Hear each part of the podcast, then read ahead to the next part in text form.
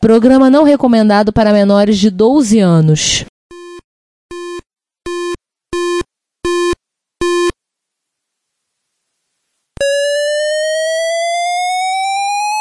Spectrum 81, Dragon Vic and Oric 1, Commodore 64, Amsterdam Dynacon Electron, cheaper BBC Micro.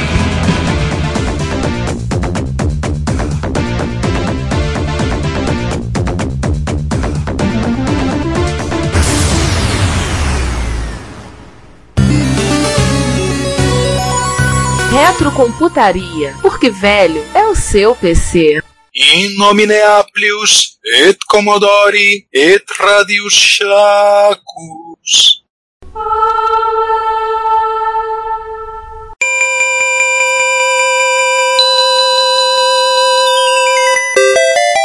1977 foi marcado pelo lançamento de três computadores, Todos vendidos pré-montados. De tamanho reduzido e voltados para o público geral. A revista Byte os classificou como a trindade de 77 dos computadores pessoais. E esta é a série do Retrocomputaria sobre esses sujeitos.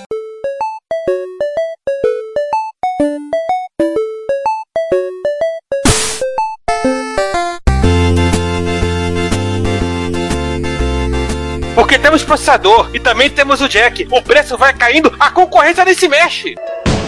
Wouldn't it be nice if we were older? Then we wouldn't have to wait so long. Opa, opa, som de patch errado. É o pet, é o pet, é o pet, é o pet, é o pet, é o pet, é o pet, é o pet, é o pet, é o pet, é o pet, é o pet. Sabe por quê? É porque velho é esse notebook chechelento sem saída analógica nenhuma. Droga. Bom, bom dia, boa tarde, boa noite. Este é o octagésimo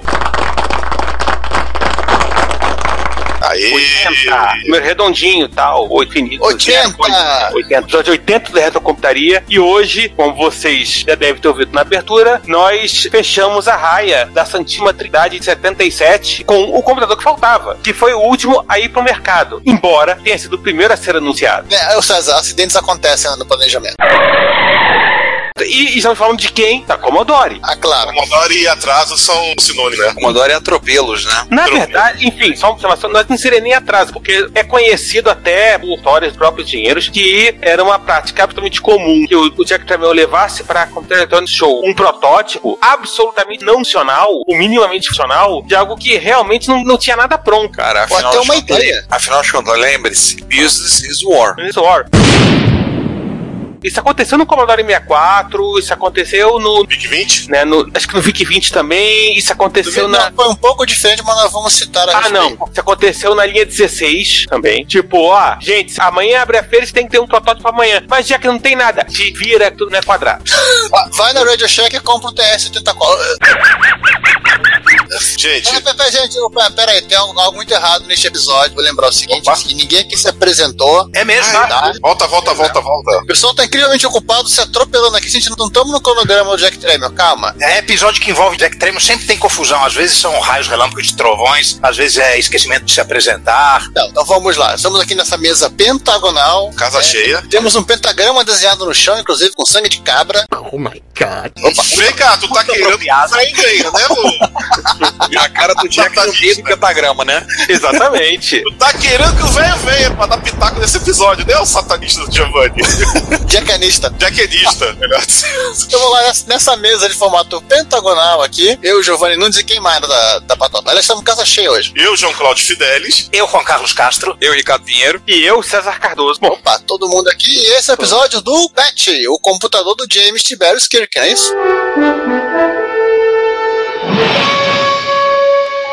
Exatamente. Pra quem nunca viu, deixa eu vazar meu lado tracker. Star Trek 2, a Era de Khan. Tem uma cena no apartamento do, do Capitão Kirk, aliás, lá agora o Almirante Kirk. E lá no fundo você vê um Commodore PET. Funcionando. Ele comprou único no Mercado Livre. Claro, ele voltou no tempo pra comprar um. Não, e depois o próprio, o, o próprio Schachter depois foi ser garoto propaganda do Vin. Do Pet também. Do Pet também foi ser garoto Eu só lembro do Vic 20. Tem uma foto do William Shatner de papelão, onde você botava prospectos do Pet. Isso aí também era uma resposta a Texas, né? Era propaganda do Isaac Asimov, né? Não, a Tandy era o Zack Smith. Ah, é, a resposta atende, então. Era que Isaac- usaram- é o Bill Cosby. Era o Bill Cosby. Então, se for a resposta a, a atende que tinha o Isaac Asimov, fala, pô, tem que botar um cara à altura. É, vamos botar o Mark Hamill. Ah, não, Mark Hamill não dá. É, muito Mark. Hamill não era famoso nessa época, 77, ele ainda ia estrear seu primeiro filme relevante. Esse é um episódio um pouquinho diferente dos outros dois, porque nós vamos alongar um pouco mais na linha e no- nos descendentes, até porque criou uma linha em separado na Commodore, que não é a linha mais conhecida, mas apesar disso, vamos começar da mesma maneira, falando das pessoas. Sim. Sim, porque nós gostamos das pessoas, ainda mais com queijo. Exatamente. Aliás, não é, não só não é a linha mais conhecida, também não é a segunda linha mais conhecida, também não é a terceira linha mais conhecida, mas é a linha Sim, pioneira. pois é. É Jack Tramiel ano 1. Quem seria o comissário Gordon, então, do Jack Tramiel? Eu fico pensando quem seria o Alfred. Vamos lá, começar pelo Chuck Peddle. Sem ele, nada disso teria acontecido. Então ele é o Gordon. É quase o Gordon. É o chefe O'Hara. Nossa! Ele trabalhava na chefatura de polícia, né? É. Então, assim, o Chuck Peddle, nascido Charles Ingham Peddle, ou Chuck Peddle, como nós conhecemos, engenheiro eletrônico, nascido no ano de 1937, na cidade de Bangor, nos Estados Unidos. É, na- é, vem cá, rapidinho, no estado do Maine. Agora, por que, que ele fica naquele chapéu de cowboy até hoje eu não sei. Caraca, Maine não tem nada a ver com cowboy. Pois é. Ah, curiosidade, no ano que esse episódio está sendo publicado, o Chuck Peddle está completando 80 anos de idade. Olha, episódio 80, 80 anos. Combinado. Peraí, ele ainda tá vivo? Está. Tá? Ah. Gravou há pouco tempo num podcast, o participante até comentou. E dando pitacos até hoje. Cara, e um cara que é homenageado com o nome de um controle, o cara é Bem, ele se formou em engenharia em 1959, foi trabalhar na área de computação da General Electric, da GE, que é ela que É, na- fazia que máquina a de lavar. fazia boa, né? É, na época ela fazia computador, máquina de lavar, geladeira, turbina, usina nuclear e coisas do tipo. E eu fico imaginando um computador da GE com um gabinete de geladeira movido a energia nuclear. Que beleza. Eu lembro das lâmpadas da casa da gente que viviam queimando. Felizmente isso não aconteceu, João. Mas a GE, ela foi uma das pioneiras na época que os computadores se chamavam computadores, eram bem, bem. E Ela ela. era uma das anões, né? É, ela é uma das sete anões que acabou saindo, que depois virou o Bunt, né? Enfim, mas a gente já falou um pouco disso no, no episódio anterior, então. Aham. Isso. Aí em 73 ele vai pra Motorola, onde ele trabalha no desenvolvimento do 6800, que era o primeiro microprocessador. Não é o 108 mil. Sim, 6800 é o primeiro microprocessador da Motorola que é vendido a 300 dólares, Na promoção. que pra hoje é um preço absurdo, que na época era uma ninharia. Não, era mais absurdo ainda, né? Porque era muito caro. Não, em comparação com os outros, que é uma ninharia em comparação com os outros, era uma novidade. É o preço de ser, adotar primeiro, né? Ser um early adopter. Aí ele saiu da Motorola, pegou alguns amigos nos Mano Parça, vamos fazer, fundar a MOS, MOS Technology, vocês já ouviram a gente muito falar dela. Faz o 6501, que era um processador que era compatível com o 6800 na pinagem, né? Nos pinos, mas... não era compatível com o preço, que ele era mais barato. Conclusão, o que que acontece? Processo. Processinho bateu na porta. É, o, aquele macaquinho do processo, o processímio, veio falar com ele. Eles não puderam fazer o 6501 mais, e fizeram uma versão simplificada do 6502, ao qual cobraram a bagatela e o de 25 dólares a unidade. de 300 para 25, vocês imaginam como é que a coisa ficou, como é que o pessoal da Motorola ficou, né? É, inclusive a- foi o motivo pelo qual o Oz comprou o 6502 para fazer o Apple I. É, a gente falou do 6502 em outras oportunidades, que até acho que a gente tem um episódio sobre o 6502. Sim, E, sim. e isso, assim, e nunca é demais falar da revolução que o 602 trouxe quando permitiu 25 dólares o robista pudesse comprar a CPU e montar um computador a partir dele. Só Sim. pra lembrar, se eu me lembro bem, o episódio que a gente fala do 6502 é o episódio 20, 20 ou 21. Aliás, uma pergunta que eu quero fazer que pode ser que eu tenha feito isso lá no episódio 20 e o Alzheimer me pede de eu me lembrar. Quanto custava o irmão mais novo dele, o 6507? O 6507 não foi fabricado ainda, ele não existia. É, ele vai ser, ele vai, vai ser Ah, feito um ano depois. é, foi feito alguns anos depois, né, para equipar o Não, um 2600. ano. É, um ano depois, né? Mas Um assim, ele era. A diferença de preço era tão irrisória que você pode ver que alguns fabricantes meteram ele no, meteram o próprio 6502 no Atari. Devia ser 20 dólares, então. Nem eu sei. Considerando que são quatro pontos de sol conta no, no fiozinho lá do encapsulamento que os caras põem, é, é, é o mesmo chip, né? Ele só é capado. Esse é o Eu acho que mesmo o objetivo dele, eu acho que o objetivo dele não era ele próprio ser mais barato, era você permitir fazer uma placa mais barata. É, tinha menos fio. E também, lá nesse mesmo ano de 76, a MOS ela foi comprada por uma empresa maior, já conhecida no mercado, chamada Commodore, e o Chuck Peddle virou um simpático funcionário do Jack Tramiel, o dono da Commodore. E de repente a amostra começou a ficar mais quente. E É, Mesmo com o eu- ar-condicionado Só, ligado. só uma Entende- Eles entenderão. observação, só uma observação das duas. Com relação à questão do preço do 6507, o Atari 2600, que também é de, né, 77. também é 7, saiu a 199 dólares, enquanto o Apple II saiu a 1.298 dólares, a preço da época. E segundo um dos manos parça do próprio Pedal, tornou uma força em si, né, por só, foi Bill Mente, e depois saiu para fundar o Western Design Center, que até hoje está aí vendendo designs baseados em MS02, seu projeto. o 6502 você chamar de seu. Exatamente. É, vamos voltar para as pessoas, né? Agora temos o outro, a outra grande personalidade desse.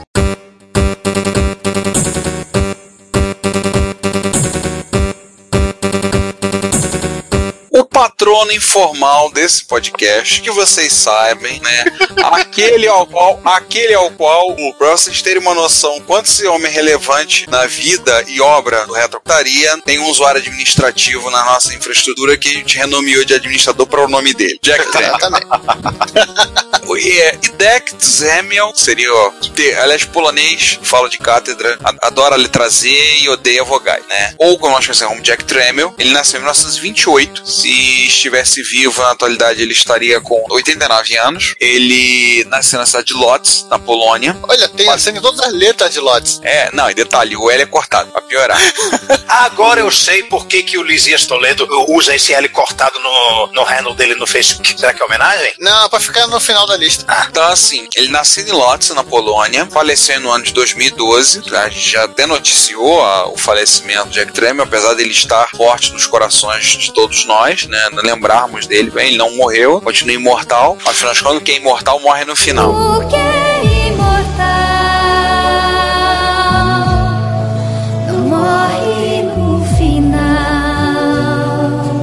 Eu diria aquela filósofa de Campinas. É, aquela filósofa, né? Aquela filósofa, né? O Sandy Júnior. O... Lembrar que Jack Tramiel é um sobrevivente da Segunda Guerra Mundial. A família dele ficou detida num gueto. Eu não sei se era o gueto de Varsóvia. Não, o gueto judeu de Lodz, a própria a cidade de Lodz também Ah, de teve. Lodz mesmo, né? O de próprio gueto de Lodz, né? Em 1939, após a invasão alemã, lembrar que a, que a guerra começa, a Alemanha sendo invadindo a Polônia, né? Posteriormente, ele é pego e ele é enviado para o campo de concentração de Auschwitz. Ou seja, Ele- ele é um sobrevivente mesmo do Holocausto. Literalmente é um sobrevivente do Holocausto. E ele saiu de lá em 1945. Então, de lá, Ainda quando ele, é, na verdade, o- ele saiu porque o, porque o campo foi descoberto e todos foram o exército norte-americano, né? Que libertou todo mundo lá de dentro. É, Ou seja, isso, ele, guerra ele entende bem. isso ele tinha 17 anos. Dois anos depois, ele migrou para os Estados Unidos, serviu o exército. Ganhou né? algumas vogais de ajuda humanitária, né? Hum? Pra tornar- ganhou, algum- é, ganhou algumas vogais a título de ajuda humanitária para o nome dele ser pronunciável. Ah, sim. É, na natural- verdade, o, o nome, né? é, o nome deck dele tem outras grafias. Se for na Wikipédia, tem três ou outras grafias. É bem interessante. É tipo que o nome dele é quase como Israel também, Israel Treme. Nossa. E o pai dele se chamava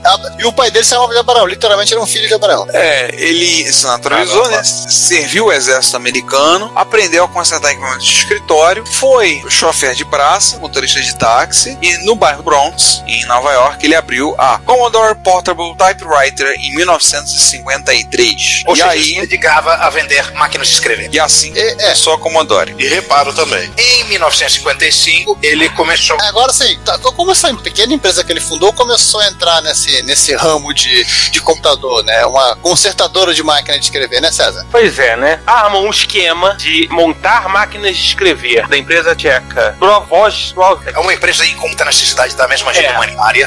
né? A Zibrovoj.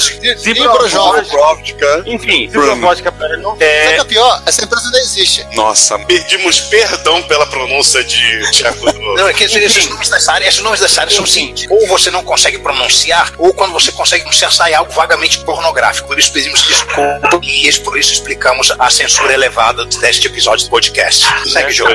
mas enfim, voltando. E se- se alguém tiver um site explicando como falar, como fazer a pronúncia corretamente, por favor indique. tá? Nós já recebemos indicações de japonês, já recebemos de alguns homens. Então, se tiverem pra falar tcheco, por favor, indique-nos, a gente agradece. Mas no momento é essa coisa absurda que vocês ouviram aí, tá? Foi mal. Enfim, voltando, o cachorro latindo aí.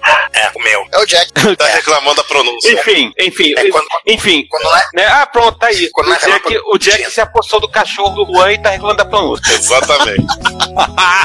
Ou seja, o pentagrama deu certo, né, Giovanni? Aham. É, né? Nem Enfim, precisa você, nem precisa você revela. Né? Nessa época, a Tchecoslováquia pertencia ao Pacto Varsóvia, era leste europeu, era país de comunista, e não era assim tão fácil trazer coisas de lá para os Estados Unidos. Mas, Mas- mas Não só não era fácil, como não era legal. Tinha mil Né? embargos pra trazer É, não era fácil, não era legal, não tinha pago mas Jack. O que ele fez? Ele, em vez de pegar o ônibus direto, pegou o parador. E o parador tinha ponto no Canadá. sim, o Canadá tecnicamente é Europa. Blame Canadá, né? Lembra Canadá.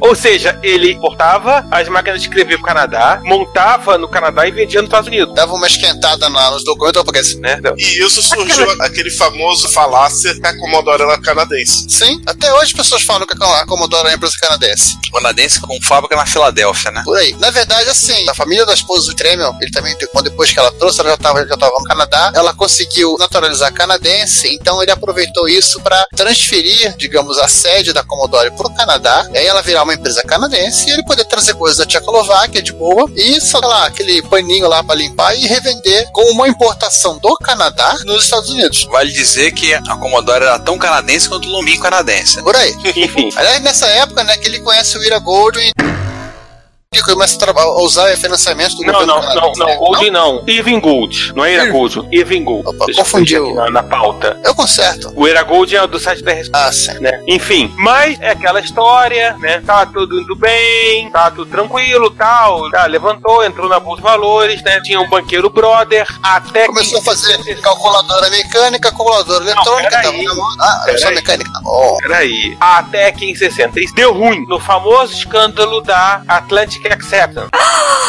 A gente já citou esse escândalo lá episódios atrás. De anos Sempre que a atrás. gente fala do Jack Trema, a gente fala desse escândalo. Não sei porquê. Sempre que a gente fala de Jack Tremor, a gente fala de escândalos, não necessariamente só esse. Não sei porquê, né? Pois é, né? Enfim, e no, né, e no final de contas ele foi salvo pelo Evan Gold, o Evan Gold que assumiu como sócio majoritário da Commodore e deixou o Tremel tocando dia a dia. Cara legal, Isso amigão. depois vai ter uma repercussão, né? Sim. A gente explicou lá no episódio do Cia Jack Trevor, Friday Night. Enfim, é até lá, a gente teve coisa aqui que a gente falou, ah, sei lá, dois, três anos atrás. Mas enfim, Isso. e aí no final de contas, é, relembrando, passou com isso, né? E vendo que o mercado tava se movendo do lado das calculadoras, foi montar a calculadora e a Commodore vendeu lá a graninha dela, conseguiu uma graninha nas calculadoras, até que um belo dia.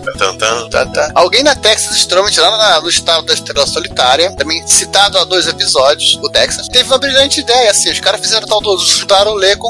Pô, a gente faz todas as peças pra fazer calculadora. Só que a gente não faz calculadora. Outras pessoas fazem calculadora. Não porque a gente também não faz calculadora. E eles começaram a fazer calculadoras. Ao de quê? Um décimo do valor que as outras calculadoras eram vendidas. décimo do valor, com mais qualidade, com mais volume, e eles, eles comeram todos os outros fabricantes de calculadoras, incluindo a Commodore. Mal sabiam eles comiam assim indigesto. Pois é. Na verdade, nessa época, assim, um computador custava o preço de uma calculadora. Lá no, no meio dos anos 70. Não, assim, até acho que um dia a gente vai, a gente vai ter que, ou não, né? é, é, olhar essa questão da calculadora, até porque, é, é, como se sabe, calculadora é uma parte importante, inclusive, no desenvol- no desenvolvimento da CPU enquanto chip integrado. Mas o computador do homem dos anos 70 era a calculadora. A MITS era uma fabricante de calculadoras que de repente ela viu o mercado consumidor explodir, que, tu, ela não conseguia nunca fazer uma calculadora pelo preço que a Texas fazia, cheio de dívida, o, o- lá o tiozinho ele vai no banco e fala: vou fazer computador. Pra quê? Pra pagar a dívida. Quer dizer, a primeira encarnação da Sinclair também é fabricante de computadores, Sinclair Radionics. É, fazer calculadora. calculadora. Tem um vídeo do 8-Bit Guy, é, mais ou menos recente, ele reformando uma calculadora da Commodore. É interessante. é. Tem uma, uma dessa na casa dos meus pais que eu tô conseguindo tentar descobrir onde é que foi parar, apesar de que ela, na verdade, ela por fora ela era uma calculadora de SMAC, mas por dentro ela tem um Commodore gigante escrito na placa. Cara, é fácil você achar. Ela é maior do que a MC1000.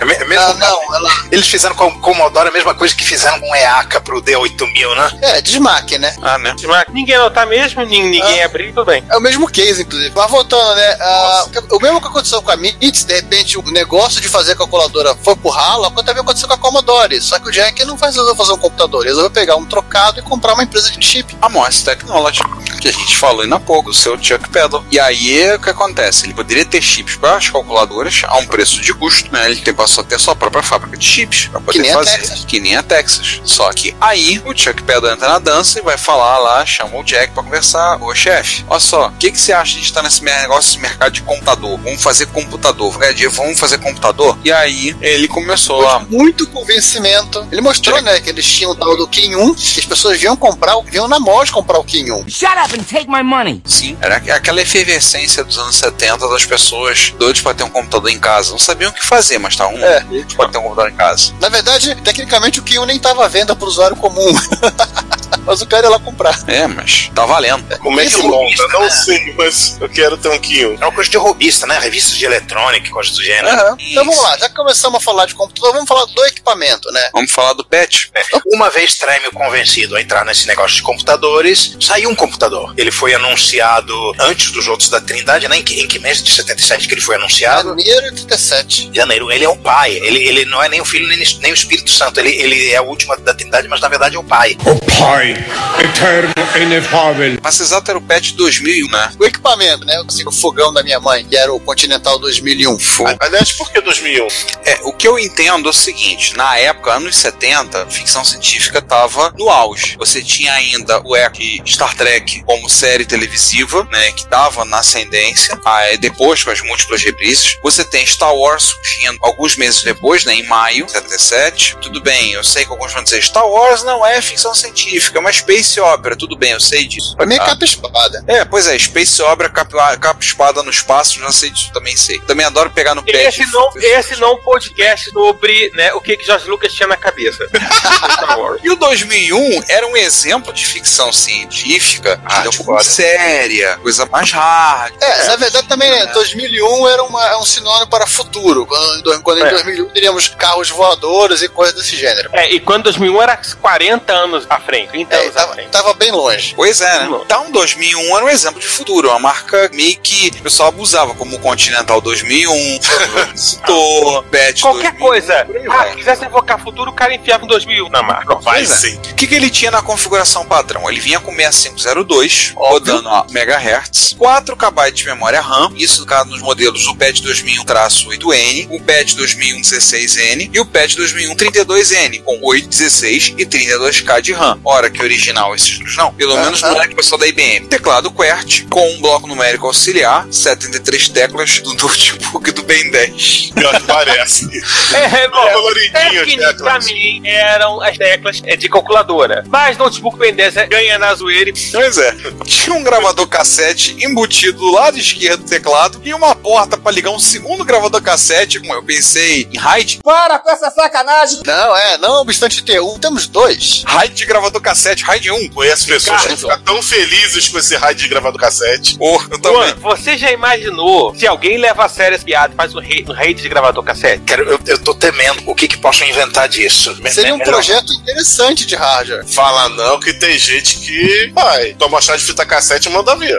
Existem coisas que o homem não deveria tentar. Tá bom. É. Aliás, falando em fita cassete. aliás, Peraí, tem mais coisa, calma, fala, Sim, Rodrigo. mas a pergunta, falando em fita cassete, ele foi o primeiro micro cassete embutido? Acho que foi um dos primeiros e dos únicos também, né? O lado bom é que ele já, Não, assim. único não. Não, tem vários máquinas, não, vários modelos. É, modelos de MSIs, outros modelos japoneses, modelos É, Amstrad. É, Amstrad, RAM, Beck. verdade. É, respondendo a pergunta do João, É. eu, acho, eu acho que o PET 2001 foi o primeiro micro a vir com monitor embutido e vir com o cassete embutido. Eu não lembro de outro micro que vinha com o gravador cassete embutido no, no É, o, console. o, TR, o, Diante TRS, do- o TRS-80, ele vinha com gravador cassete, mas era uma coisa que você comprava parte. Era um gravador específico que a Radio Shack vendia. Era em o separado. Model 3. O Model 3 ia, ia vir bem mais tarde e ia- esse formato tudo em um, com teclado, monitor e o armazenamento, seja fita cassete ou disquete, num- numa coisa só maciça e gigantesca, eu realmente não tenho notícia. Tá, ok, isso saiu meio errado, tudo bem. Pode. Enfim, mundo entendeu. Mas assim, o importante é, ele já estava pronto pra você gravar e carregar os seus programas. Fim da história. Outra coisa, ele tinha um modo texto de 40 por 25 caracteres, isso é bom. Caracteres É. codificados em PETIC. Ai. Acho que. Não é ASCII, PETIC. É o ASCII do PET. Caraca, eu, eu sem ASCII. querer eu fiz uma piada horrível, cara. Eu, eu falei o ASCII, que é a mistura de WAT com ASCII. Mas ele tinha uma vantagem com relação aos outros, né? Ele já vinha com letras maiúsculas, ele já tinha letras minúsculas e tinha bloquinhos gráficos, assim, não os bloquinhos gráficos que eram quadradões, né? Eram os pixels do modo gráfico TS-80. Tinha um desenhos, você poderia fazer, você tinha os símbolos para baralho, você tinha as curvas, bordas de, de janelas para você fazer das aplicações, por aí vai. Ou seja, PETIC, mas pelo menos é melhor que BCD. No, God! No, God, please, no! No! No! No! Bom, enfim, né? Pergunta: qual era a resolução gráfica dele? Não tinha, só monotexto. Ah, tá. Mas o meu só tinha texto. Dá mais ou menos 1325 por 200, são blocos de 8 por 8. Ah, Ele tinha um monitor integrado de 9 polegadas, com letras brancas, com fundo azul. Interessante. Eu sempre achei que o monitor dele era fósforo verde. Os o modelo seguinte, sim. O primeiro modelo era, era papão da cor azul também. Uma listra branca, outra listra azul. Essas são as cores do papão da Curuzu. Um detalhe do PET, as maiúsculas e as minúsculas eram invertidas. No ASCII normal, as maiúsculas vêm antes, as minúsculas depois. No, no PET, as minúsculas têm um código menor. Bom, só pra terminar, tinha uma porta aí 3E488. Pra você ligar dispositivo 3E488, ou tinha um tipo de som. Tio, o que é uma porta em 3E488? Um USB da década de 70. É um USB da discoteca. Pelo menos um USB progressivo, né? E você não pegava vírus com isso.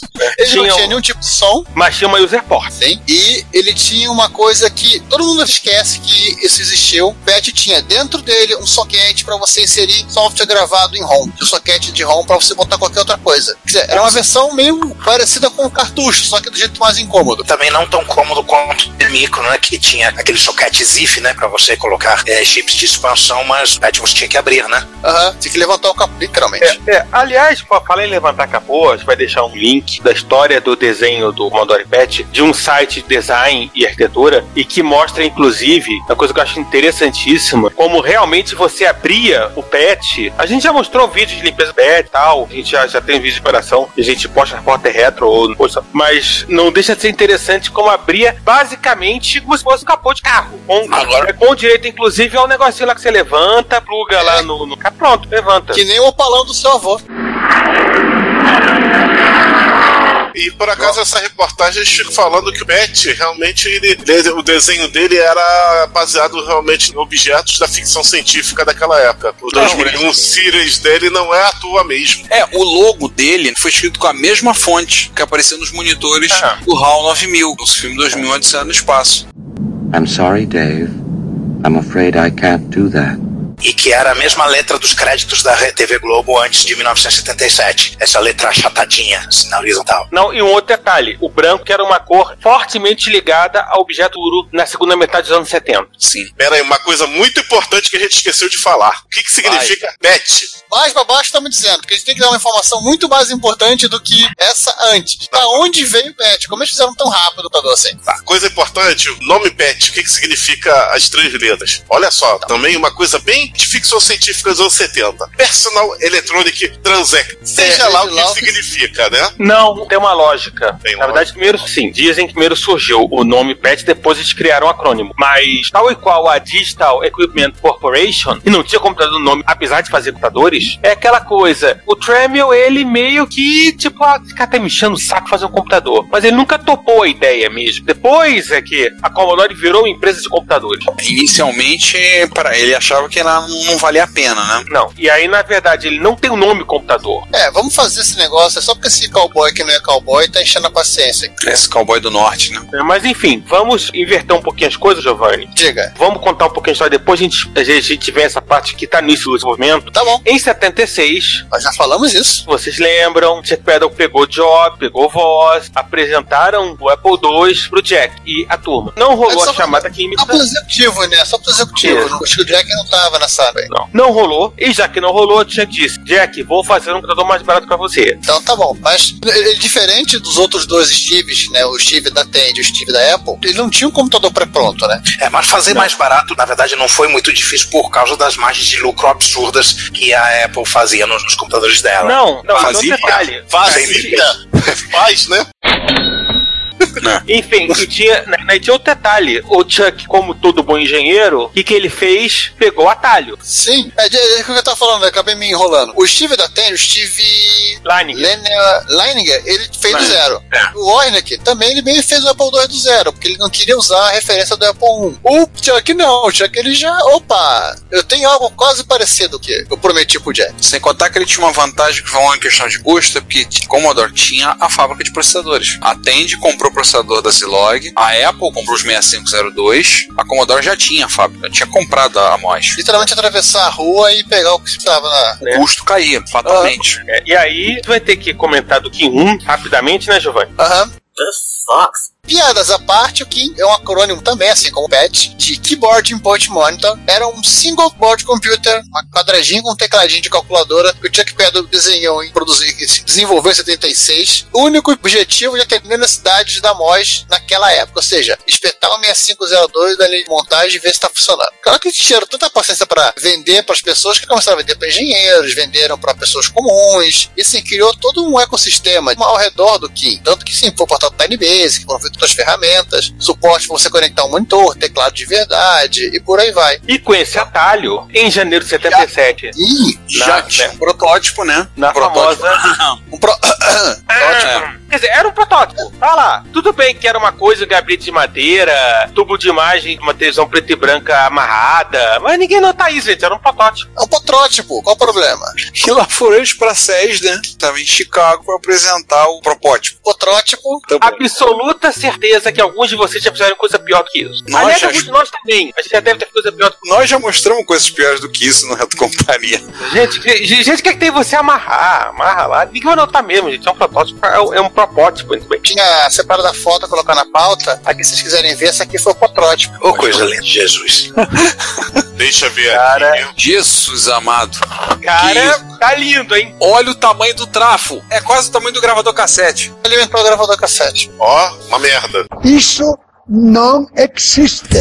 Pois, seguindo adiante aí, tem uma curiosidade com relação ao PET, que é o seguinte: enquanto todos os demais tent- eles tentaram primeiro fazer o próprio Basic, Basic meia boca, antes de migrar para uma versão meia boca do Microsoft Basic, o ele já saiu de fábrica com o Microsoft Basic. Ou seja, já saiu com o Basic, abre aspas, profissional, com suporte atuante, tudo out of the box, exceto o CLS. É, o CLS tinha que pagar mais caro. Esqueceram. E também não era home, que nem no Apple, né? Não, é print CHS Frão 147. Nossa. Basic do PET, baseado no Microsoft 6502 Basic, Ele foi licenciado sem royalties, que já causa espanto, pela bagatela de 25 mil dólares, bagatela mesmo, ao invés da proposta original de Bill Gates, que ele queria 3 dólares por máquina. E aí, como é que foi, Giovanni? Você contou da entrevista do Jack que ele contou? É, aquela que o próprio Jack Tremor falou numa entrevista. O Bill Gates chegou com essa proposta e falou: Filho, eu já sou casado. O máximo que eu vou te pagar é 25 mil. É mais esperto que a IBM, né? A IBM se casou com Bill Gates, né? Deu no que deu. Pois é, né? Ah, e por conta disso, o tio Bill botou um easter egg dentro da rotina de pontos flutuantes que ele botou. Se você rodar o comando wait 6502,1, vai botar na tela Microsoft. Tem um easter egg parecido no Terrace Call. Se você der CLS com um número de cor que excede o número de cores, ele faz o CLS normal e escreve Microsoft também. Aliás, esse texto de código foi zoado pelo Michel Steele quando ele faz que na apresentação dele sobre 6502 na Michel Computer Conference. Ele fala esse código é muito feio. Ele fala que é o típico código que não conhecia a SEMA de 6502 tentando programar em 6502. Bem, Mas tem uma curiosidade. entre licenciar o Basic e, e botar o patch à venda, passou seis meses. Então, nessa época, a Microsoft, lembrar que na época era Micro-Soft, trabalhou de graça e na conviveu, teve que ficar aturando a briga lá, todo o contexto lá, trabalhou de graça, na conviveu com a sangria de reservas, ponto litígio entre ela e a MIPS, quando do Alter Basic. Como é que é essa história? Isso está razoavelmente bem explicado no Fire in the Valley. Digamos que o, o Paul Allen e o Bill Gates foram empregados da MIPS. Eles fizeram o Basic, sofisticaram o Basic do Altair. Até um belo dia que eles pediram demissão e foram vender o mesmo Basic. O cara da MIPS falou: não, você, você pertence a mim. E ficou essa briga na justiça. Ficou essa queda de braço, né? É a situação, eles trabalharam de graça e a coisa só se resolveu mesmo. A, a situação lavoura foi no final de 77, quando a Apple resolveu também licenciar o Basic da Microsoft para pôr no Apple II. Quando eles desistiram do Integer Basic. É, Sim. Rolou uma graninha pra comprar o peru dos funcionários.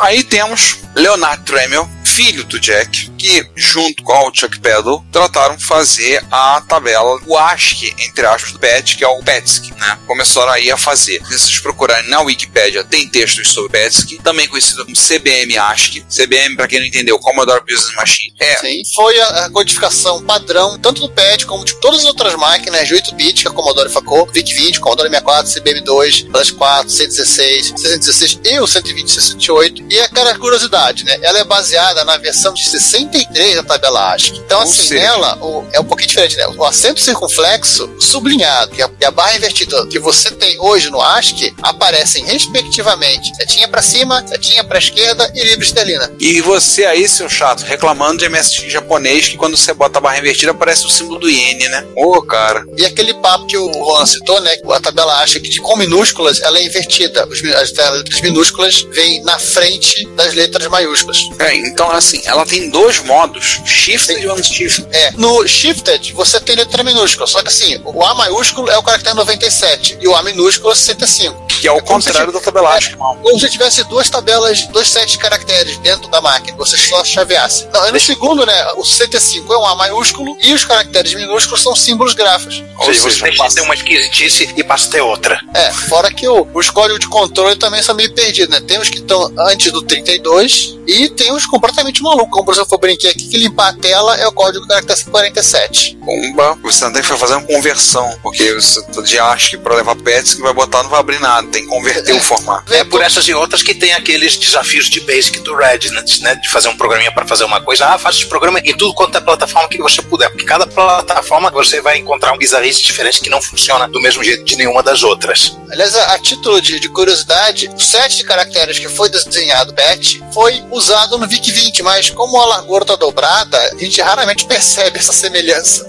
É, mas também com que com a gente vê intercâmbio de dados entre o VIC-20 ou um patch por computadores de outras plataformas. Não, não é, não é muito, não é muito normal a gente ver isso. É, mais ou menos. Já não é muito normal em Terra Brasília eles viram pet, quanto mais passar dado de um lado pro outro. Mas enfim, a gente já falou sobre gabinete, desenho e tal. É, mas tem uma curiosidade, César. O, o primeiro modelo a gabinete ser apresentado, ele tinha mais curvas. O desenho original do, do Ira Velinsky né, era bem mais curvilíneo, mas quando ele começou a entrar em produção, eles simplificaram esse design e fizeram o bicho meio trapezoidal, meio quadradão. Assim, tipo o Volkswagen Gol 81, né?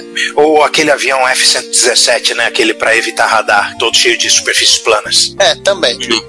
Assim, é, é, no final de contas é aquela velha história, né? Quer dizer, a realidade da, da, da produção acaba determinando até onde vai o design, né? Aham. Inclusive, assim, conforme a- eles foram fabricando patch, né, eles foram tirando partes de, que era em metal, botando plástico onde fosse possível, e Então, não foi possível também. É. Problema de quem fosse montar aquilo ali, que o negócio era é, Commodore e cortar custo, cortar custo, cortar, cortar custo, cortar custo, cortar custo. É, aliás, o Ira, esse Ira Velinsky, ele é o design do Jack, né? Ele não fez só o patch, ele fez o CBM2, ele fez o VIC-20. Anos depois ele foi fazer a caixa do Atari ST, do Atari XE e por aí vai. Literalmente ele é o design de estimação da Jack. E só relembrando que o PET tinha uma porta I3E488, além da unidade de gravador De cassete cassete. embutido e da segunda porta cassete, você fazia um raio de cassete, né? O que significava que era o único membro da Santíssima Trindade que já, já saiu de fábrica com suporte à unidade CAT. Uhul! Sim. Você podia pendurar, você podia pendurar, mas não pendura. fazia muita coisa. Não. É porque não tinha suporte no firmware, escrever, né? É. Tinha que ter um bootloader em cassete. Sim. Ou então espetar marrom. Naquele soquete de ROMs. Isso. Exatamente. Bom, e o lançamento propriamente dito? Ele, depois de todas essas idas e vindas que começaram em janeiro, acabou acontecendo. Eu vou ser sincero, assim, tem lugar que fala que é em outubro, tem lugar que fala que foi em junho. Eu, assim, eu vamos assumir o que o, que o Computer History Museum tá dizendo, que foi em junho de 77. Mas a Byte fala que foi em outubro. É, assim, assim, provavelmente tô imaginando que tô falando de coisas diferentes. Uma coisa é, é você, é o anúncio do computador mesmo. Ah, e outra está na E loja. a outra é começar a vender.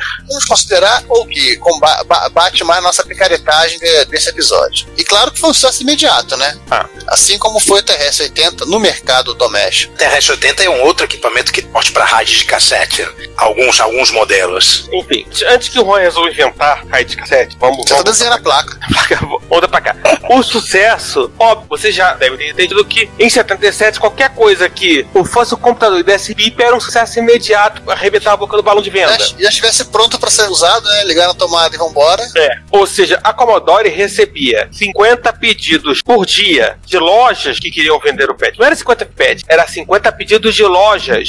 50 lojas faziam pedido todo dia pra Commodore. Tio, tio Tremel, posso vender o pet? Posso vender o pet? Posso vender o pet? Posso vender o pet? Sai pra lá, moleque. Claro que se deixou o Jack naquela super, ultra, mega posição confortável, não? Ao ponto de se dar o luxo de escolher pra quem ele ia vender os computadores dele. E aí o Jack ligou o maçarico. É do jeito que ele gostava, né? Aí, bicho, ligou o maçarico e só saiu maçaricando, irmão. Não, não, mas ele, ele tinha umas regras. Tinha um sistema de regras bem definido sobre Claro, pra quem era- ele ia vender. Era as regras Quem poderia pra- vender o pet? Era já que Aham. pra maçaricar as lojas. Tinha que ter um bom histórico de negócio, uma boa rede de varejo, um técnico de serviço na loja, peças de reposição em estoque e, o mais importante de tudo, pagamento antecipado em euro para todo pedido. E aqui eu faço uma pergunta. Será que a Radio Shack foi barrado ou não? Não, a Radio Shack ela foi até convidada num certo momento da história. A gente vai falar disso daqui a pouco. Daqui a pouco mesmo. A Radio Shack ela tinha começado a vender algumas coisas de computador, mas depois ela focou todo o comércio, venda de computadores deles, nos computadores que ela fabricava. Assim, só uma última observação, né? É óbvio que, né, Carmesa Beach e no final de contas, todo o relacionamento maravilhoso e frutífero que as lojas tinham com a Commodore e depois tinham com a Atari Corporation construiu-se a partir daí. Dessas regras de ouro aqui. As regrinhas de ouro. Mas enfim, agora vamos, falar de, de Radio Shack. Vamos fazer um troço legal que a gente vai fazer a cronologia do pet e de outros bichinhos. Exatamente. A gente não falou muito de cronologia mais pra cima, como fizemos no episódio, mas agora vamos, vamos ser cronológicos. Vamos lá. Estamos em 77,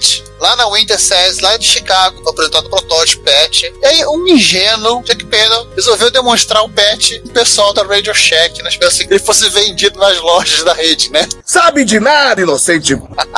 Ou seja, ele não estava sabendo que estava rolando o TRS-80 nesse meio do caminho. O, o PET 2001, o de caixinha redondinha, ele foi anunciado na West Coast Computer Fair, que é na... Isso aqui é em junho, né, César? Isso. Como um computador próprio utilizado, basic bom, suporte aritmética importante, letra maiúscula, letra minúscula, sem de caracteres gráficos ou glifos pra galera que é de desperta de front-end, né? Como eles chamam. 4K de RAM, gravador cassete, porta E488 e aquele tecladinho chileno. Alguém lembra o preço do TRS-80? Tá bem próximo, né? Tá, eu acho que o. Deixa eu voltar na nossa pauta TRS-80. O TRS-80 saiu. Tra, tra, tra, atenção. Tra, tra, tra, tra, tra, tra, tra, tra. Não desligue, sua ligação é muito importante. Não desligue. Ele saiu a.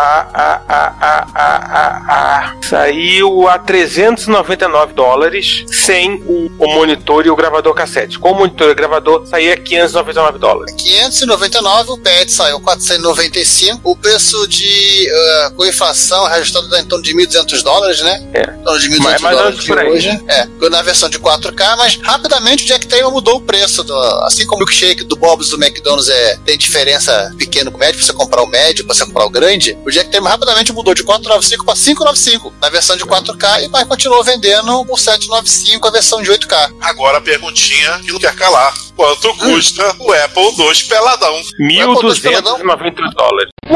Na época. A gente falou desse valor. Sim, só pra gente comparar. 1299 peladão, né? Tinha É, nem, não tinha tudo nem bem cassete. que é, não, tudo bem que o que em termos de tempo gráfico, o Apple II era indiscutivelmente muito à frente do patch do TRS-80. E tudo bem que você tinha uma expansibilidade no, no Apple II muito maior. É, porque você não tinha di- direito no PET, muito menos direito no TRS-80. Mas Em- Então o Apple II era mais máquina, dizer assim. Era uma máquina mais expansiva, mais pegava forte. assim, mais máquina. Eu acho que sim, era mais. Graficamente era mais máquina, até porque tinha um modo gráfico. É, mas de resto era o meu 6502 de, de 1 MHz. Tinha mais possibilidade, mas era o mesmo 6502 do patch, não tinha diferença. E quantos de RAM? 4 também? 4K? 4K. 48, 16 e 48 só posteriormente, né? Não, É acho que caro? saiu com 16, mas era bem mais caro. Não, o 2 Plus saiu com 16, o 2 saiu com 4. Ah, Aí no ano seguinte, seguindo adiante aí, né, uma fonte de alimentação beirando lá 220, 230 volts e custando o dobro, ele começou a ser vendido na Europa com o nome de CBM 3000. Em 7.9, eu acho que foi talvez o pulo mais importante da linha. Primeiro, o lançamento dos modelos 2016 e o 2032. Eram modelos com 16 32K, Era os Pet Plus. era os- coisa com Pet Plus, e que tinha um teclado. Que não era aquele teclado de interfone dos primeiros modelos. Era um teclado de verdade. Não era o teclado do notebook da Barbie. Tudo bem que você perdia o gravador cassete. Significava que Esse Pet Plus era só um compatível. era só um compatível. também teve o lançamento do periférico como impressora e da unidade da CBM 2040 com dois drives de disquetes quarto. Gente, não é um, são dois. É um duplo deck. Nesse mesmo ano, saiu uma, uma revisãozinha do patch 2001, um novo teclado. É assim, o teclado de cima ele tem algumas teclas azuis. O teclado, a partir desse momento, ele passa a ser totalmente preto. E um base com correção de novos bugs e suporte ao drive de disquete, para você poder já dar file e companhia. A sintaxe maluca de load 8, não sei lá das quantas, é aquilo, né? É, então pensei que tá repetido, podem ignorar. E o CLS? Não, não, não. Nothing for you. Não CLS Ninguém ia precisar de CLS. Pois é. Em 1980, lançamentos todo, todo, todo ano. Era essa, essa série PET 4000, na América do Norte, ou CBM 8000, nossa, é bom ser europeu, você tá sempre. Ó. tá pagando sempre mais caro, ela tá sempre com novos periféricos, um Basic melhorado, que eu acho que é o Basic 4.0. Com o CLS? Não, Droga! o CLS só foi aparecer no Basic 7.0 do Commodore 128. Caramba. E essa apenas versões de 16 e 32 KB.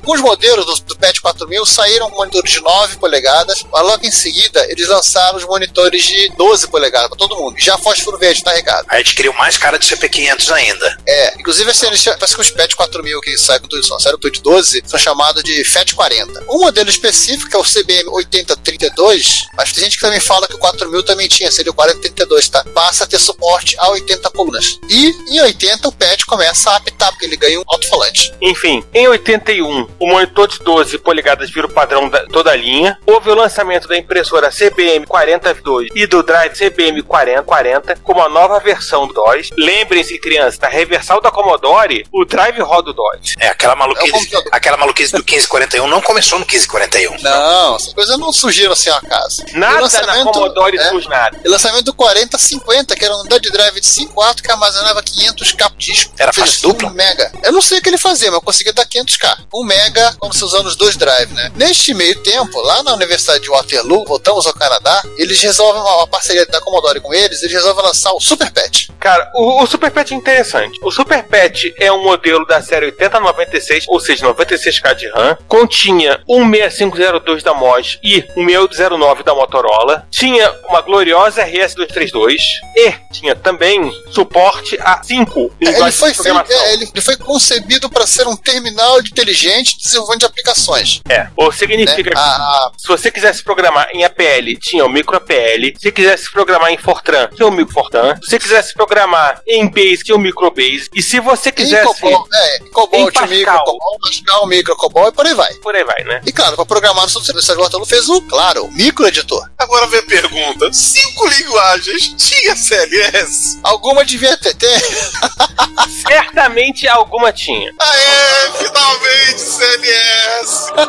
Essa máquina ela tinha três conjuntos de caracteres. Eu fiquei pensando um pouco a respeito nisso. Então ela devia ter o PETSC, o ASCII e o EBCDIC. E no mercado europeu foi vendido com um simpático nome de Micro Mainframe, o MMF. Espaçozinho para nessa época para contar a história de lenda urbana. Hora da lenda urbana, né? É, existem umas histórias que contam a respeito da subsidiária da Commodore do Japão. Alguns funcionários estavam lá brincando com o PET, fazendo um PET mais barato, ligaram o PET à televisão, colocaram cores e fizeram um computador para os filhos deles ficarem utilizando. Dizem que essa tal máquina é o que veio a se tornar o VIC-20. Por isso que o VIC-20 tem a mesma fonte de caracteres. Mesma fonte não, mesmo conjunto, né? Tem aquele Mesmo formato conjunto. esquisitão. É o mesmo chassete, só que esticadão. Mas isso aí parece que é, é lenda urbana e tem uma versão mais fidedigna aqui do próprio livro Home Computer Wars. Parece que o Jack chega e fala que em algum evento da Europa que eles iam lançar um computador custando 300 dólares. Chegou pra equipe e falou: faça um computador para custar 300 dólares. E colorido, hein? Faça um VIC-20.